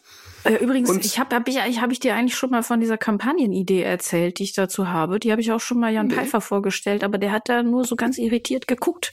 Ähm, und zwar wäre meine Vorstellung, dass man, äh, dass man so tut, als hätte man jetzt so eine Möglichkeit gefunden, ähm, Tieren operativ bestimmte schmackhafte Fleischstücke zu entfernen und die hinterher aber auch tierärztlich dann wiederum zu versorgen, dass die durchaus weiterleben können. Und dass man jetzt so zum Beispiel sagt, die Kuh hat jetzt nur noch drei Beine, aber die kommt schon zu zurecht. Oder wir mhm. haben jetzt äh, dem Schwein, dem haben wir jetzt ein paar Koteletts rausgeschnitten. Das ist jetzt, das ist jetzt ein bisschen äh, eingeschränkt. Wir haben ihm aber auch einen Rollstuhl gekauft und so weiter, weißt du? Und ich könnte mir vorstellen, dass man über diesen Weg und diese Absurdität äh, eigentlich einen viel größeren Effekt hätte als jetzt mit irgendwelchen abschreckenden, blutigen Bildern. Weißt du, was ich meine? Ich weiß total, was du meinst. Oder ist das nur für ähm, so äh, strange Köpfe wie ähm, weiß ich nicht. Also nö, ich habe das ganz äh, ganz bildlich vor Augen einfach. Ja, ne? Also ja klar, ich meine, ich habe ja zum Beispiel als Kind ähm, wurde im Rohrpott ja auch Leber zubereitet. Ja. Und und, und dann äh, sozusagen mal das Tier ohne Leber darzustellen, könnte ja was haben. Genau, oder eine Niere, davon hat man ja zwei. Das so. Schwein hat uns, eine, eine Niere hat uns das Schwein gespendet. Jetzt muss es zur Dialyse, aber es geht ja irgendwie. Ist wohl lecker, lecker, lecker. So, jetzt haben wir die letzten Zuhörer vergrault, aber was ich eigentlich nur sagen will ist, ich habe ja nach wie vor ein Interesse an dem Geschmack und ich habe ja. ähm, jetzt inzwischen auch eine vegane Bratwurst gefunden, die meinem Geschmack entspricht. Weil das Problem mhm. bei den meisten veganen Bratwürstchen ist, dass die so bröselig ja, zerfallen. Absolut. Und nichts Knackiges haben. Ich habe jetzt eine knackige gefunden. Nämlich? Ähm, ja, ich schicke ein Foto. Ich schicke dir ein Foto und wir können es auch hier in die Shownotes packen. Sehr gerne ähm, mhm. äh, darauf hinweisen, weil es wirklich, es ist wirklich lecker und es hat auch wirklich dieses dieses knackige Erlebnis, was man mhm. ja durch diesen Naturdarm dann beim bei der Bratwurst dann auch irgendwie haben will. Ähm, aber jetzt habe ich auf jeden Fall, da habe ich dir ein Foto geschickt, so ein ähm, Fleischersatzprodukt gefunden, das echt verrückt nah an der Konsistenz von Hühnerfleisch ist. Mhm. Ähm, ich fand es nicht besonders gut gewürzt. Man muss da schon noch ein bisschen was machen und, und ein bisschen äh, das Pimpen geschmacklich. Aber die Konsistenz war echt spektakulär. Ich war, mhm. ich konnte es gar nicht glauben. Also und ist äh, am Ende ist es so wie bei Burger King. Es war immer Fleisch. Ey, dann kann ich es eben auch nicht ändern. Dann ärgere ja. ich mich hinterher und beschimpfe den Produzenten. Aber ähm, es ist echt saugut gemacht, muss man Hört sich gut an. sagen. Wir haben auch noch eine Zuschrift bekommen zu dem Thema und zwar äh, hat eine Hörerin bei äh, einem deutschen Discounter eine Lachsstreichcreme entdeckt, die wohl unheimlich gut sein soll. Jetzt muss man natürlich auch schon mal erstmal Lachsstreichcreme von Hause aus mögen um, oder auch vermisst haben, um das vielleicht richtig wertschätzen zu können. Aber vielleicht gibt es ja ein paar Leute, die das interessiert. Ich bin da richtig raus, ehrlich gesagt. Übrigens, was, was sehr großartig ist, Rügenwalder hat jetzt so einen Mettersatz gemacht. Ähm, ja. Ey, das ist wirklich eine Sensation. Und ich habe wirklich als, als gerade als junger Mann Mettbrötchen echt geliebt. Und das ist einfach super. Salz, Pfeffer, Zwiebel drauf. Sensationell. Ach, Auch okay. die Konsistenz total gut. Also echt, echt spannend. Ähm, so, dann mache ich aber den Schlenker jetzt zu meinem Solaranlagenerlebnis. Bitte sehr, ja. Und zwar haben wir sozusagen ja, wahrscheinlich das innovativste und führendste, was es so gerade auf dem Markt gibt, an Firma hier gehabt. Und ähm, ich wurde so von Bienchen und Blümchen an aufgeklärt. Also ich wollte ja wirklich einmal alles verstehen. Warum mhm. ist es mhm. so schwierig, das zu speichern? Warum kann ich denn nicht das in den Akku packen und so weiter? Und das ernüchternde Ergebnis ist, dass ich hier zwar so viel Dachfläche habe, mhm. dass ich quasi den halben Ort bespielen könnte, aber die ich zitiere 25er Leitung, die bei mir von der Stadt ankommt, gar nicht in der Lage wäre, die Menge an Strom wieder zu verarbeiten, die, mhm. die ich produzieren würde. Und es müsste eine große Menge verfallen, wenn ich hier also voll aufrüste.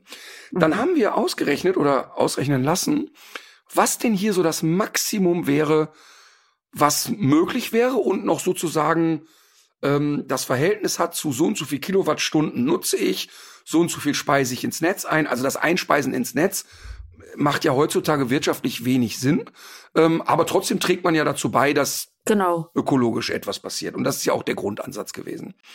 Äh, nach wie vor. Und äh, wird irgendwann macht es ja dann auch wahrscheinlich wieder Sinn. Ne? Also so die Perspektive ist ja schon so, dass es dann auch Genau. irgendwann wieder Sinn macht. Ja. Genau. Nach wie vor wird mir hier äh, bisher verboten, äh, Strom zu verschenken. Finde ich übrigens einen sehr, sehr interessanten Prozess. Mhm. Dass also, wenn ich hier Säulen hinbauen würde, ähm, dass ich hier bisher von Amts wegen äh, mir Repressalien angedroht werden. Also die Stromanbieter haben wohl da so eine Art Recht, äh, das als einzige irgendwie zu verwenden. Sobald es also dein deinen Zähler verlässt, äh, ist es irgendwie nicht mehr deins. Aber Ah. egal, lange Rede, kurzer Sinn. Was ich wirklich extrem ernüchternd finde, wenn ich hier auch einbaue, Top of the Pops und alles, was irgendwie geht und die, die High-End-Variante und mit allem Zip und Zap spare ich, und das war für mich äh, 30 Prozent Strom. That's it. Also ich kann hier eine Versorgung von maximal 35 Prozent übers Jahr gesehen erreichen. Und das fand ich so ernüchternd. Ähm, also klar, naja, in der Phase des Sommers komme ich hier auch auf 85 Prozent. Mhm. Ähm, dann, dann schaffe ich das. In den vier Monaten kann ich etwa 85 Prozent des Stromvolumens ähm, abschöpfen und Ja. ähm, muss vielleicht noch 10, 15 Prozent dazu kaufen. Ja, und dann kommt eben nun mal in unseren Regionen der Herbst und der Winter. Mhm. Und dann ist das, was da reingeht, so wenig, dass du dann im Winter auf drei Prozent Versorgung kommst. Und übers Jahr verteilt landest du dann bei, wenn alles gut läuft, 35 Prozent. In meinem konkreten Fall. Und es hat auch damit zu tun, dass die Leitungen, die hier äh, gezogen wurden, mehr Speichern in dem Sinne nicht möglich machen. Also ähm, ich fand das so ernüchternd. Ne? Mhm. Und der sagte, ja, wie ernüchternd. Ich habe ganz viele Häuser, die kommen dann hinterher so auf 20 Prozent, sind dann völlig happy. Und ich Mhm. hatte so wie so ein Kind die naive Vorstellung, ich baue jetzt hier einmal alles drauf, was geht, egal was kostet. Ja. Und dann bin ich hier schön, aber mal komplett autark. Und als ich dann noch gesagt habe, übrigens, ich würde gerne meine alte räudige Ölheizung abgeben und dafür eben auf eine Alternative umstellen, da ist der, da ist dem wirklich der Kaffee aus der Nase gerutscht vor Lachen, weil er gesagt hat, in deiner Konstellation hier keine Chance. Einfach nicht möglich. Was heißt einfach das denn nicht nicht, möglich. möglich? Weil du Ja, dann der sagt, es, ja, der sagt, ich, ich habe hier nicht die Gegebenheiten, die hergeben würden, mit einer Wärmepumpe über Solarenergie so Mhm. viel Strom zu erzeugen, dass ich hier das Haus im Winter beheizen könnte. Ist nicht möglich. Der sagt, infolgedessen ähm, müsstest du dann ja auf Strom zurückgreifen, der von der Stadt kommt. Und dann muss man mal eben einmal kurz überlegen, ob das mathematisch und ökologisch Sinn macht. Oder Mhm. ob man nicht das System so lässt, wie es ist. Das war also sein Ratschlag. Er hat gesagt, wenn ich dich beraten würde, würde ich, so blöd sich's anhört, die alte scheiß Ölheizung hier drin lassen, die übrigens keine alte scheiß Ölheizung ist, da ist ja ein neuer Brenner und alles ist tutti. Aber der sagt, die Kosten-Nutzen-Rechnung ist hier in dem Fall nicht, dass du umstellen solltest auf eine Wärmepumpe, weil sie ökologisch und ähm, ökonomisch keinen Sinn macht. Du kannst hier 30 Prozent Strom gewinnen und das war's. Und das fand ich echt heftig. Also ich war Mhm. wirklich ziemlich belämmert aus diesem Termin raus und habe ja noch einen zweiten Termin mit einer anderen Firma, weil ich natürlich eine zweite das wollte ich Meinung einholen sagen. will. Ja. Nein, nein, selbstverständlich höre ich mir noch eine zweite Meinung an. Aber man hat ja auch so ein bisschen Gefühl dafür, ne? Mit wem redet man da gerade Mhm. und wer, wer erklärt dir das? Und ich meine, der sagt, wenn du mich fragst, ich verkaufe dir 100.000 solcher Paneelen. Das ist ja nicht das Problem, Mhm. aber du wirst nichts davon haben. Es kommt noch was anderes hinzu. Das Reithallendach ist aus alten Eternitplatten aus den 60er Jahren, die wiederum asbesthaltig sind. Ach, Und darauf die darfst nicht Genau. anbauen. Genau, und darauf Ah. darf er nichts bauen. Das heißt, also erstmal muss die komplette Reithalle, äh, das Dach abgedeckt werden und ein komplett neues Dach draufgelegt werden. Mhm. Ähm, sonst geht schon sowieso gar nichts. Also auch, und da kommen dann wieder Leute, die sagen, na ja, aber warte mal eben kurz, die Eternitplatten da drauf, die tun ja jetzt gerade keinem weh. Mhm. Die richten ja jetzt aktuell keinen Schaden an. Wenn wir sie runterholen, kaputt machen, entsorgen, auch Dann wieder schon. nicht gut. Ja. Ja, ne, also das ist echt ein totale Scheiße. Und ich habe es mir echt einfacher vorgestellt. Das heißt aber nicht, ähm, dass ich jetzt schon so frustriert bin, dass ich sage, ja, dann eben Pech gehabt. Mhm. Das überhaupt nicht. Und übrigens, und weißt du, was die auch gerade machen? Das fand ich total spannend.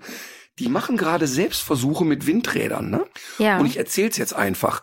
Und zwar hat er sich jetzt bei sich zu Hause und auf dem Firmengelände eigene Windräder gestellt, die aber nur einen Durchmesser von 1,50 Meter haben, die Räder. Also echt keine Oschis oder so, ne? Mhm. Und auch nicht sonderlich hoch.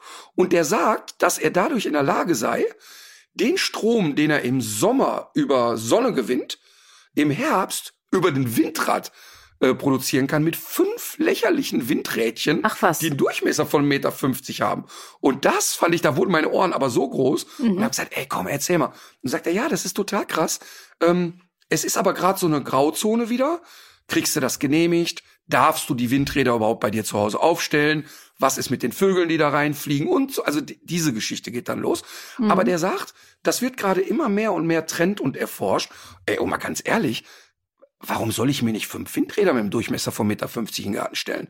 Das ist Du willst einfach, doch ich, nur, ich fand, du, du willst doch nur, dass der Reiher da reinfliegt. Und du es hinterher aussehen lassen sagen, kannst da- wie ein Unfall. das ist das erste, was ich gefragt habe, ob man denn so kleine Fischmotive auf die Rotorblätter machen könnte, dass der scheiß Reiher da reinfliegt. Aber es war echt ein ziemlich Ja, unterm Strich ernüchternder Termin. Also aber ich bleibe dran. Mich interessiert ja jetzt auch, ob man nicht vielleicht auch äh, ein bisschen zu, also ob, ob die meine Vorstellung, die ich auch hatte, also 35 Prozent ist ja wirklich wenig, auch wenn es ein Durchschnittswert ist, ob das wirklich nicht auch ein bisschen naiv ist, vorher von mehr ausgegangen zu sein. Ne? Mhm. Das frage ich mich gerade für mich selber. Dann bin ich nicht Ja, ja, sicher, ob total. es nicht äh, mittlerweile doch auch diese Speichermöglichkeiten gibt. Das habe ich jetzt zumindest Ja. kürzlich gehört. Und ähm, aber du wirst ja sowieso, du wirst ja, du wirst ja sowieso noch mal ähm, noch mal eine zweite Meinung dazu hören. Ich könnte mir gut Aber vorstellen, dass ja, ja. Aber ich kann es dir kurz erklären. Ähm, tatsächlich kommen wir ja auf diese 35 Prozent, wenn wir Speicher einbauen. Dieser Ja. Speicher schafft Folgendes. Der, das, was ich tagsüber an Strom gewinne, tagsüber aber nicht verbreit, ähm, äh, vernutzt, benutzt wird, ja. geht in diesen Speicher, die Sonne geht unter und dann greift er auf den Speicher zu. Mhm. Am nächsten Tag oder drei Tage später kann der auf den Speicher schon nicht mehr zugreifen, der ist schon vorbei. Ach so. Das wäre, das wäre der normale Akku. Und dann gibt es aber jetzt gerade etwas, dass die Wasserstofftanks bauen und da können bis zu fünf Monaten kann da Mhm. Energie gespeichert werden. Damit könnte man bei den vielen Flächen, die wir hier haben, mit dem, mit der Reithal und dem ganzen Kram, tatsächlich so viel Stromgewinnung betreiben, dass es da drin gespeichert wird und wir vielleicht sogar auf eine 65, 70, 70-prozentige Auslastung kommen. Mhm. Der sagt aber, da reden wir davon, dass der kleinste Speicher um die 70.000 Euro kostet. Also, wo der, wo der sagt, es macht dann wirklich gar keinen Sinn mehr für niemanden. Er ist aber fest davon überzeugt, dass in den nächsten fünf bis zehn Jahren die Tendenz genau dahin geht, Mhm. dass da so eine, vielleicht ist das Wort auch falsch, eine Lyse stattfindet. Mhm. Ähm, und der sagt, damit ist das möglich. Aber im Moment ist es so, dass der Prozess noch so aufwendig und teuer ist, dass das überhaupt nicht serienfähig ist. Aber das ist auch so etwas, was ich in dem Gespräch ganz spannend fand. Ich habe ja gefragt und habe gesagt, schau mal, weißt du, was eine meiner größten Ängste ist? Ich baue jetzt hier für viel Geld eine Anlage auf, aufs Dach und da ist noch nicht der Stecker eingesteckt. Da ist die Technik schon überholt und in zwei Jahren sagt man, was hast du denn da drauf gebaut? Und da hat er gesagt, exakt das wird auch passieren. Der sagt, das wird genauso sein wie bei Handys, bei Autos, bei Fernsehern, bei allem. Natürlich dreht sich die Zeit weiter, aber der hat einen Mhm. total schönen Satz gesagt. Und das war kein Verkaufsgespräch, muss man ehrlich sagen. Der war wirklich zum Beraten hier. Und er hat gesagt, nee, du hast recht. Aber irgendwann muss man doch mal anfangen. Man kann ja nicht sagen, mein Elektroauto ist noch nicht perfekt und fährt mich von hier bis Italien, aber es fährt doch toll und du hast doch die Möglichkeiten damit zu fahren und du hast doch jetzt hier die Möglichkeiten, 30 Prozent Stromgewinnung zu betreiben. Du hast doch ökologisch etwas getan. Und Mhm. dann kann man doch nicht sagen, ja, aber vielleicht ist es in 20 Jahren besser, dann fange ich jetzt noch nicht an. Und das ist für mich genau die, die Gedankenkette, die ich auch selber habe. Also, dass da eine Anlage aufs Dach kommt, ist völlig klar. Ja. Das ist total klar. Aber es war ich war sehr naiv in der, Ja, in der, da- das, Kette äh, vorher. das wäre nämlich auf jeden Fall noch eine Frage gewesen, wie viel CO2 man äh, dann eigentlich einsparen würde mit der Anlage. Also das Mhm. finde ich ja, ist ja auch noch mal so eine so eine sehr, sehr spannende Größenordnung bei der ganzen Sache. Das ist eine gute Frage. Die habe ich, hab ich mir gerade aufgeschrieben, habe ich gar nicht gefragt. Habe ich einfach schlichtweg nicht gefragt. Aber auf jeden Fall war es ganz, ganz interessant. Und wahrscheinlich war ich auch nur so ernüchtert, weil ich so naiv daran gegangen bin. Mhm. Weil ich dachte, ey, klar, wir bauen hier einfach und dann sind wir autark. Fertig. Ja. Aber ich bin gespannt, wie es weitergeht. Wann ist der nächste äh, Termin? Im Januar, Mitte Januar habe ich den nächsten. Und ich werde dann auch Mitte Januar eine Entscheidung treffen. Also, also die Entscheidung, dass was gebaut wird, ist sowieso klar. Ist für mich Ja. absolut klar. Und wir haben jetzt auch hier entschieden, wir haben ja noch so ein kleines Auto, mit dem wir ja so die innerstädtischen Fahrten machen und Die zum ne? Büro. Ja, genau, genau, genau. Das kleine, genau.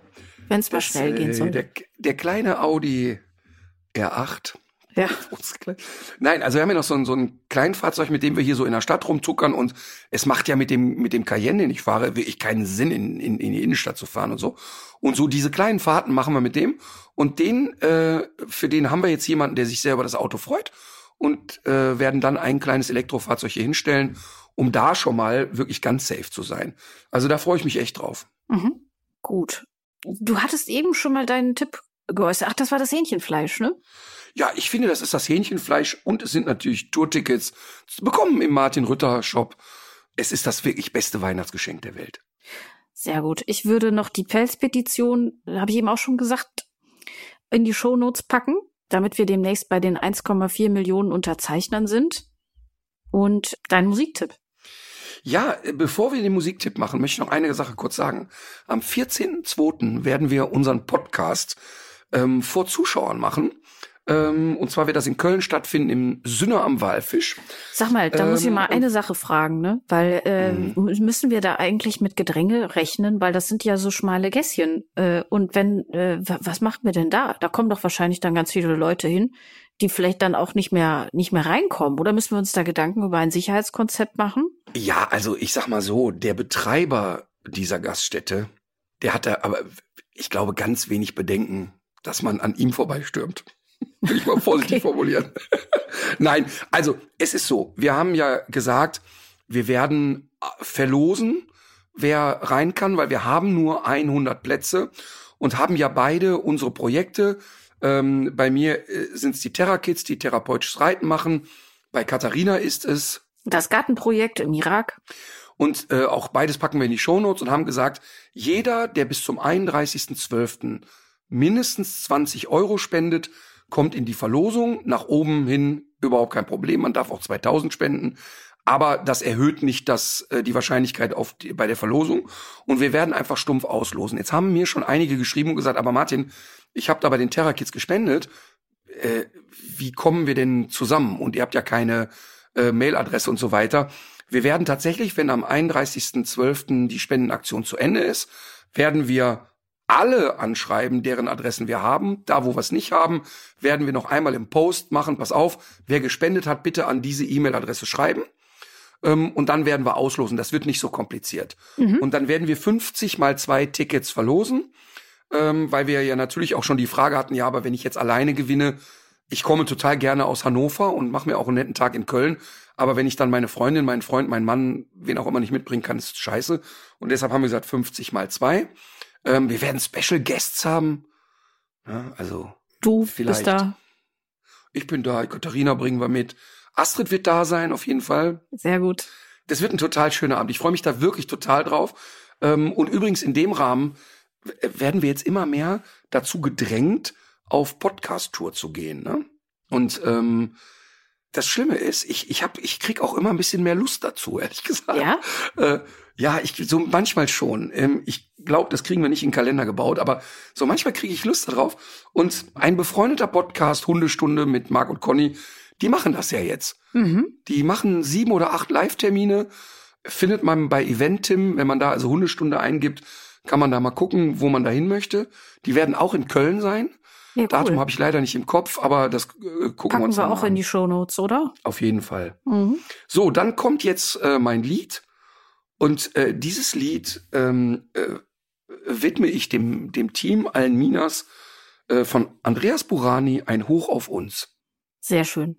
Ich habe noch einen Hinweis zu meiner Spendenaktion. Ich werde nächste Woche noch eine Plattform ähm, nennen äh, für alle die, die nicht über Facebook spenden wollen oder können. Also in der nächsten Folge wird es soweit sein. Und äh, ich habe einen Musikwunsch, ne, ich habe zwei diese Woche. Und zwar einmal von Isolation Berlin, das Lied Serotonin. Das ist schon so super in der ersten, in der ersten Zeile. Wenn du mich suchst, du findest mich am Pfandflaschenautomat. Da hole ich mir zurück, was mir gehört. Und ich habe was ganz Tolles äh, entdeckt. Und zwar hat Loyal Kana ein Rapper hat mit dem WDR Sinfonieorchester zusammengearbeitet und da möchte ich das Lied Nobody Knows empfehlen und auch auf die Playlist Brotmesser und äh, Popcornfoto packen. Aber äh, das ist natürlich ein viel größeres Projekt und da gibt es noch ganz viele andere Songs, die sich total lohnen. Kann man im Internet finden und ist wirklich äh, ja also ein ein super Projekt und ganz toll. Ich finde, manchmal geht das auch so ein bisschen schief, so wenn so zwei äh, Musikstile sich mhm. so vermischen. Und ich habe ihn auch in einem Interview gehört, dass das für ihn selber auch so ein äh, so ein Lernprozess war, dass er die auch so wirken lassen muss, mhm. wie äh, wie es wie das eben auch den einzelnen Instrumenten und der Komposition entspricht und dass nur dadurch auch so, so was Tolles Neues entstehen kann. Und äh, das fand ich ganz sympathisch, auch wie er diese diesen Prozess beschrieben hat und dass er sich da zwischendurch eben auch zurücknehmen musste. Und ich finde wirklich das, was ganz Außergewöhnliches dabei rausgekommen ist. Ach, spannend, spannend, spannend. Gut, das heißt, wir äh, sehen uns und hören uns nächste Woche wieder. Ich werde berichten von der äh, Lakritz-Produktionsfront. Ach, echt? Oh ja, wir sind schon. Es wird wahr? Es wird absolut wahr und wir sind schon viel weiter, als man sich nur vorstellen könnte. Ähm, Bringst du ein Muster mit? Ich hab, äh, ich schicke dir heute ein Video. Ich habe heute Muster verköstigt. Das ist ja geil. Aber das erzählen da wir nächste Woche. Drauf. Ja gut. Dann legt euch wieder hin. Legt euch wieder hin.